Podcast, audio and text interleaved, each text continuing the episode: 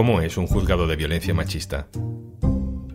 ¿Qué tienen que contarnos los jueces, las psicólogas, los funcionarios que tratan cada día con decenas de denuncias? Hoy en un tema al día,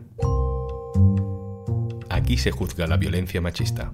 Un tema al día con Juan Luis Sánchez, el podcast de eldiario.es. Una cosa antes de empezar, este podcast cuenta con el apoyo de Podimo. Gracias a los suscriptores de Podimo puedes disfrutar de este programa de manera gratuita.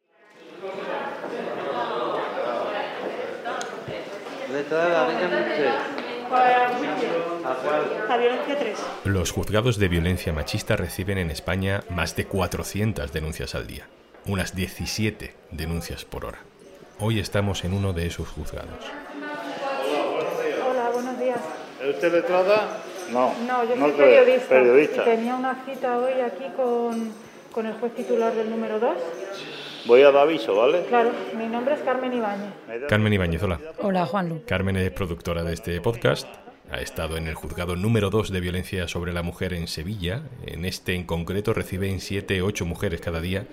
¿Cómo es este sitio, Carmen? Pues es curioso porque es un edificio de viviendas y de oficinas. Y entonces en la segunda planta tienen ahí el juzgado número 1, 2, 3 y 4 y ocupa toda la planta. Entonces el hall que está entre lo que serían los pisos, eh, ahí está la Guardia Civil que te recibe. Es un edificio administrativo. Hay una sala de vistas, hay una sala de espera para víctimas, hay una sala de espera para denunciados, eh, hay calabozos, no lo pude ver, están en el sótano y nada. Y luego pues eh, lo que se ve ahí es trasiego sobre todo pues de abogados que asisten a las víctimas y a los denunciados y a la gente que está ahí esperando y bueno pues los funcionarios que, que van y vienen.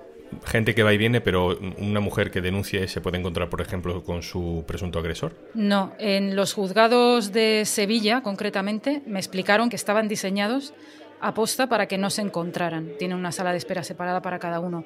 Y en general deberían ser así todos los juzgados de España, aunque no, no siempre es posible por el tipo de dependencia en el que se alojan. ¿Quiénes trabajan allí? ¿A quién te has encontrado por los pasillos? En los pasillos están pues los agentes de la Guardia Civil, van y vienen mucho, la Fiscalía también tiene allí las oficinas, la Fiscalía de Violencia de Género, luego están los abogados de turno de oficio que están allí para asistir a las personas denunciadas o a las denunciantes que no tengan abogado y después, muy importante, hay un equipo de psicóloga o psicólogo y un trabajador o trabajadora social que tienen la misión de informar a la mujer de cómo va a ser el proceso que va a vivir a partir de que pone una denuncia o de que ha sido citada, porque se ha, se ha interpuesto una denuncia. ¿no? Entonces le informan de todo lo que va a pasar, de los recursos a los que tiene derecho, también la tranquilizan, en fin, le dicen que va a hablar con un fiscal, con un juez, le dicen quién es quién para que ella sepa en todo momento lo que va a ocurrir. Yo hablé con una psicóloga que trabaja allí, con Claudia Conradi y con Rocío Maqueda, que es la trabajadora social. Eh, las dos están en este juzgado número 2. Una vez que nos leemos la denuncia, solemos pasar a la señora con nosotras al despacho y ahí, bueno, pues hablamos con ella más tranquilamente, intentando siempre que este lugar para ella sea un lugar donde pueda expresarse libremente, donde pueda demostrar sus sentimientos, donde pueda intentar tranquilizarse un poco, porque suelen venir muy nerviosas, es un día muy complicado para ellas, tienen mucho miedo, no saben qué va a ocurrir, en la mayoría de las ocasiones no saben qué es lo que va a pasar en el día de hoy. no ¿Cómo llegan las denuncias sus a- hijos, al juzgado? Pues hay tres vías. Una es la vía policial, que sería pues cuando denuncias una agresión, llamas a la policía porque te están agrediendo, o un vecino o alguien llama a la policía, o tú vas a la policía y ahí se hace un atestado policial. Otra manera es a través de un servicio sanitario. Un médico, cuando levanta un parte de lesiones y observa que hay violencia de género, que puede haber violencia de género, tiene la obligación de denunciarlo al juzgado. Y la otra manera, que es que la víctima va directamente al juzgado, ¿no? Interpone allí su denuncia. Yo hablé con el juez titular del número 2, Francisco Gutiérrez, que me contó que la forma más eficaz de presentar una denuncia es hacerlo a través de la policía. La fuerza y cuerpo de seguridad, en el momento que elaboren la denuncia, pueden, digamos, investigar los hechos. Es decir, pueden ver si efectivamente ha ocurrido en el domicilio, si ha ocurrido en la vía pública, si hay testigos, inspeccionan el lugar, proceden, si es conveniente, a la detención del individuo y ahí hacen algo fundamental, que es valorar el riesgo. Hacen un cuestionario de valoración de riesgo que solamente se hace a nivel policial y que a nosotros nos sirve muchísimo para determinar la situación objetiva de esa víctima. ¿Qué pasa una vez que una mujer presenta una denuncia por alguna de estas tres vías? Pues una vez que la mujer presenta la denuncia, se pone en marcha toda la maquinaria judicial. La mujer suele ser citada o por la mañana o por la tarde. Cuando llega, la atiende directamente la Guardia Civil en la puerta eh, son ellos los que le piden la documentación y la hacen pasar a la sala de espera de víctimas. Y son los funcionarios los que ya van a la sala de víctimas y hablan con ella, le informan de cuáles son sus derechos y bueno, les dicen que deben de esperar allí hasta que el abogado hable con ellas. El abogado de oficio habla con ellas en una sala que hay para los abogados de víctimas y ya después normalmente entramos nosotras en intervención y hablamos con ellas antes de que declaren para que intenten tener lo más claro posible qué es lo que va a ocurrir.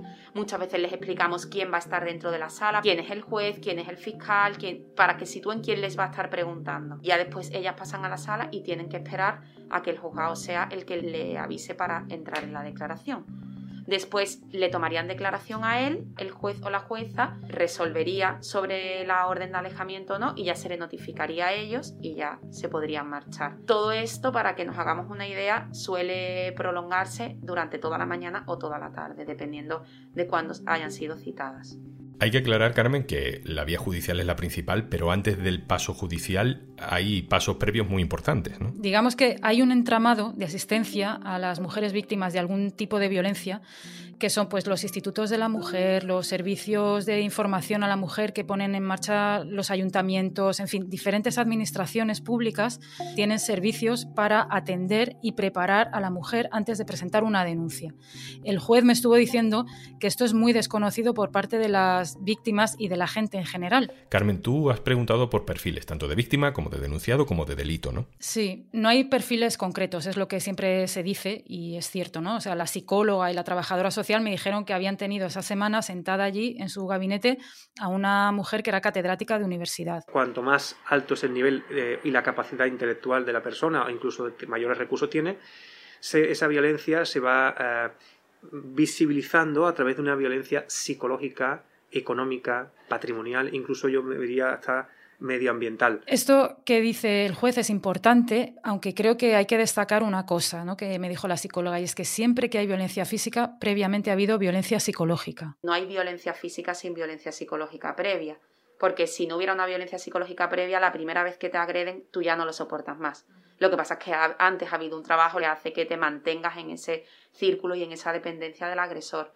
Pero sí que es verdad que vemos cada vez eh, más mujeres que denuncian violencia psicológica y que es que los jueces, bueno, pues se ven en situaciones muy complicadas para poder demostrar esa violencia psicológica, sobre todo aquí en las guardias en las que al final con lo que cuentan es con la versión de él y con la versión de ella, es que no hay otra prueba. Y luego están los perfiles de maltratador. ¿Qué tipo de maltratadores ven en este juzgado? Pues justo por eso le pregunté a la, a la psicóloga y a la trabajadora social. Hay estereotipos y hay unos... Y lo tienen muy marcado, unos comportamientos muy marcados, unos sentimientos de pertenencia de la mujer eh, de ellos, eh, tú eres mía. La mayoría de los insultos y de las amenazas que aparecen en esas denuncias son las mismas. Son las mismas frases, los mismos insultos. Sé que estás con otro, sé que te estás tirando a todos los de tu trabajo, eh, eres una puta, si no eres mía no eres de nadie. De la cárcel se sale, pero del agujero no. Es algo que también con lo que amenazan mucho. Te voy a quitar a los niños, tú no tienes trabajo, tú vives de mí. todo eso es muy común. Utilizan mucho a los niños y eso hace que muchas mujeres tengan mucho miedo por el desconocimiento y porque se quedan tan pequeñitas a lo largo de todo el proceso de violencia que piensan verdaderamente que no son capaces de, de sacar a sus hijos adelante y que verdaderamente ellos tienen el poder para poder quitárselo a los niños. ¿Has tenido tiempo de hablar con estos funcionarios, con estas técnicas, eh, de cuál es su receta ideal, de qué es lo que habría que hacer para mejorar la lucha contra la violencia de género? Pues mira, tanto el juez como estas dos profesionales me inciden mucho en la educación y sobre todo en la educación eh, insisten con perspectiva de género. Formación exige dos pautas, continua e inicial. Es un turno especializado donde no solamente hay que tener en cuenta la formación judicial, sino otro tipo de formación, que es la formación en perspectiva de género.